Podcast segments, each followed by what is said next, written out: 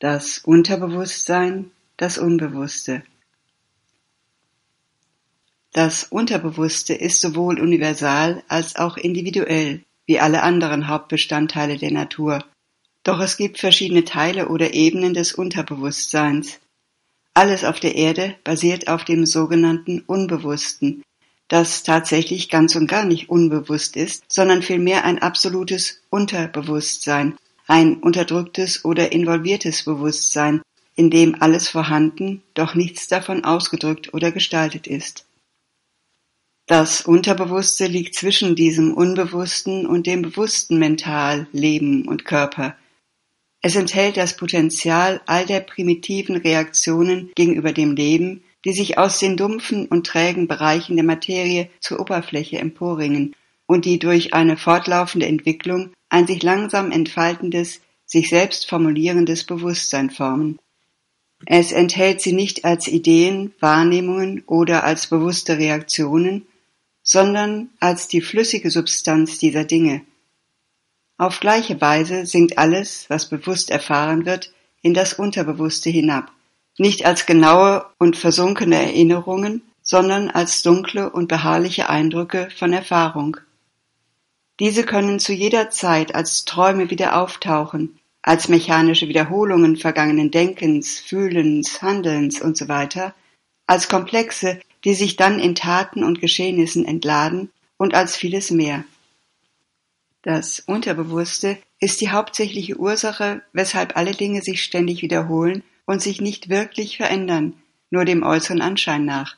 Es ist der Grund, warum man sagt, der Charakter könne nicht geändert werden, und der Grund für eine ständige Wiederkehr der Dinge, von denen man hoffte, sie losgeworden zu sein. Alles findet sich hier als Same und alle Eindrücke, alle Samskaras des Denkens, des Fühlens und des Körpers. Es ist die stärkste Unterstützung für den Tod und für Krankheit und die scheinbar uneinnehmbare letzte Festung der Unwissenheit. Und auch all das, was man unterdrückt hat, ohne davon völlig befreit zu werden, sinkt dort hinab und bleibt als Same bestehen, der bereit ist, jeden Augenblick wieder hervorzusprießen oder aufzusteigen. Sri Aurobindo Man wird in einem Sumpf geboren, den es zu reinigen gilt, bevor man anfangen kann zu leben. Wenn man einst einen guten Start auf dem Weg der inneren Transformation gemacht hat und man hinunter zur unbewussten Wurzel des Wesens steigt, genau zu dem, was von den Eltern herrührt, vom Atavismus, also das Wiederauftreten von Merkmalen der Vorfahren, die den unmittelbar vorhergehenden Generationen fehlen, in Gefühlen, Gedanken usw. So einem früheren primitiven Menschheitsstadium entsprechend, dort gibt es beinahe alle Schwierigkeiten. Es gibt wenige Dinge, die nach den ersten Lebensjahren hinzugefügt werden. Sri Aurobindo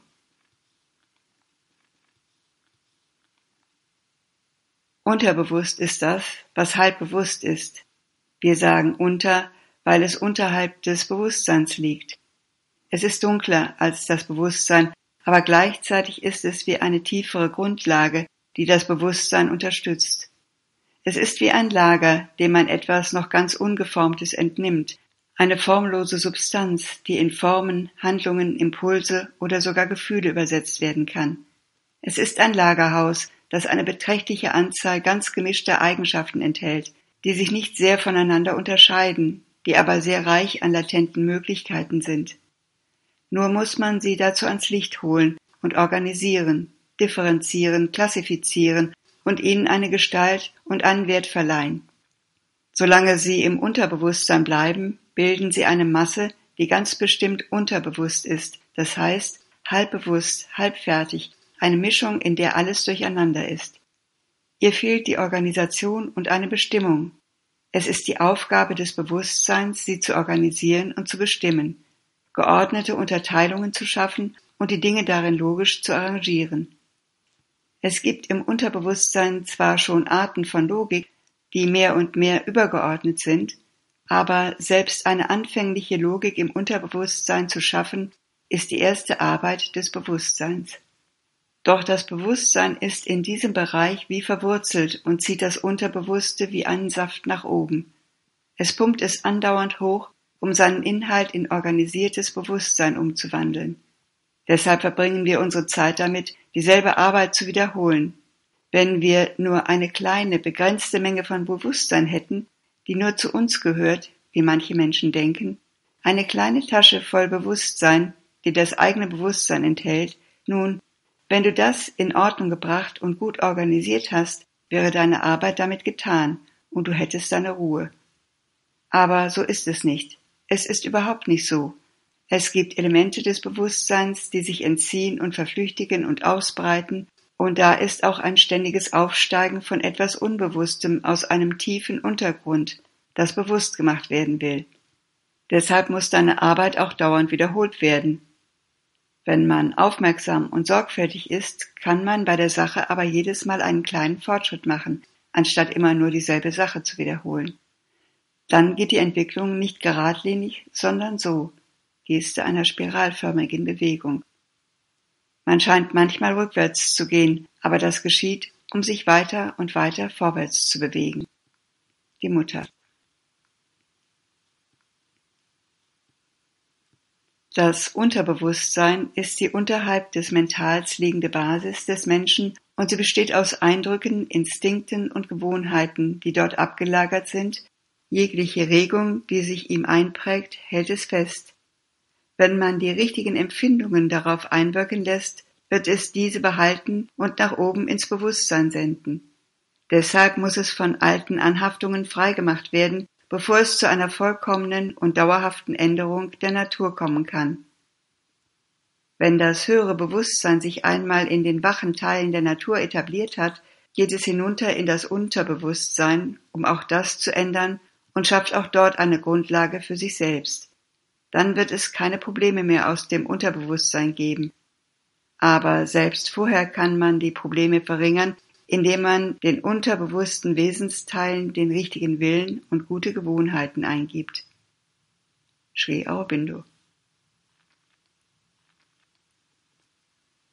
Im subliminalen Gedächtnis werden genaue Bilder aufbewahrt. Alles, was subliminal ist, wird in der gewöhnlichen Psychologie als unterbewusst beschrieben. Doch in unserer Psychologie können wir so nicht vorgehen, denn das Bewusstsein, das diese Bilder enthält, ist ebenso präzise und viel weiter und umfassender als unser waches oder Oberflächenbewusstsein. Warum also sollten wir es unterbewusst nennen? Bewusstes Gedächtnis ist etwas, das in jedem von uns gewollten Augenblick die Erinnerung an eine Sache hervorholen kann. Es steht unter unserer Kontrolle. Die subliminale Erinnerung kann alle diese Dinge speichern, selbst solche, die das Mental gar nicht verstehen kann, zum Beispiel, wenn du jemanden Hebräisch sprechen hörst, kann das subliminale Gedächtnis dies speichern und es in einem anormalen Zustand, zum Beispiel in der Hypnose, wieder hervorbringen. Das unterbewusste Gedächtnis hingegen ist ein Gedächtnis der Eindrücke. Wenn diese emporkommen, wie es im Traum geschieht, so erhalten wir ein unzusammenhängendes oder ein wahllos neu geordnetes Ergebnis. Oder das, was in Erscheinung tritt, ist nur die Essenz einer Sache, ihre psychologische Ablagerung, zum Beispiel Sexverlangen, Furcht, eine besondere Libido, wie die Psychoanalytiker sie nennen. Doch das, wodurch diese sich dann ausdrückt, muss nicht die gleiche Form haben, die ihr das Gedächtnis geben würde. Es, das unterbewusste Gedächtnis, kann die gleichen Formen wiederholen, wenn es sich des mechanischen Mentals im physischen bemächtigen kann. Doch kann es auch etwas ganz anderes sein, als es im wirklichen Leben ist. Sri Aurobindo. In unserem Yoga verstehen wir unter dem Unbewussten jenen völlig vergrabenen Teil unseres Wesens, in dem es keine bewusst erweckten und zusammenhängenden Gedanken, Willensregungen oder Gefühle und zielgerichtete Reaktionen gibt, der aber nichtsdestoweniger auf trübe und verkapselte Weise alle Eindrücke empfängt und speichert. Von daher können im Traum oder im Wachzustand alle möglichen Reize und gewohnte und hartnäckige Regungen aufsteigen, die sich auf gröbste Weise wiederholen oder sich auch unter seltsamen Formen verkleiden können. Diese Eindrücke steigen vor allem im Traum auf unzusammenhängende und unorganisierte Weise auf. Sie können jedoch auch ständig in unserem Wachbewusstsein als mechanische Wiederholung alter Gedanken, alter mentaler, vitaler und physischer Gewohnheiten oder als kaum merkliche Reize von Empfindungen, Handlungen oder Gefühlen auftauchen, die weder von unserem bewussten Denken noch von unserem bewussten Willen herrühren und die sich sogar deren Wahrnehmung, Wahl und Anordnungen widersetzen. Im Unterbewussten gibt es ein trübes Mental voll von hartnäckigen Samskaras, also Eindrücken, Assoziationen, fixen Vorstellungen und Gewohnheitsreaktionen, die durch unsere Vergangenheit geformt wurden. Ein trübes Vital voll von Keimen der gewohnheitsmäßigen Begierden, Empfindungen und nervösen Reaktionen. Ein sehr obskurer Stoff, der beinahe alles regiert, was den Zustand des Körpers berührt. Es ist in großem Maße für unsere Krankheiten verantwortlich. Die chronischen oder sich wiederholenden Krankheiten gehen in der Tat prinzipiell auf das Unterbewusst zurück, auf sein hartnäckiges Erinnerungsvermögen und seine Gewohnheit, alles zu wiederholen, was das Bewusstsein des Körpers geprägt hat. Es gilt, dieses Unterbewusste klar und deutlich von den subliminalen oder unterschwelligen Teilen unseres Wesens zu unterscheiden so wie dem inneren oder subtilen physischen Bewusstsein, dem inneren vitalen oder dem inneren mentalen Bewusstsein, die in keiner Weise trübe oder unzusammenhängend und auch nicht unorganisiert sind, sondern allein von unserem Oberflächenbewusstsein verhüllt sind. Unsere Oberfläche empfängt beständig innere Anstöße, Nachrichten oder Einflüsse aus diesen Quellen, ohne die meiste Zeit über recht zu wissen, woher dies kommt. Um seinen Willen im Schlaf zu behaupten, genügt es, das Unterbewusste daran zu gewöhnen, dem Willen zu gehorchen, den man ihm durch das wache Mental am Vorabend vor dem Einschlafen auferlegt hat. Zum Beispiel geschieht es sehr häufig, wenn man dem Unterbewusstsein den Willen einprägt, zu einem bestimmten Zeitpunkt am Morgen aufzuwachen, dass das Unterbewusste gehorcht und man automatisch zur besagten Zeit aufwacht. Das kann sich auf andere Bereiche ausdehnen.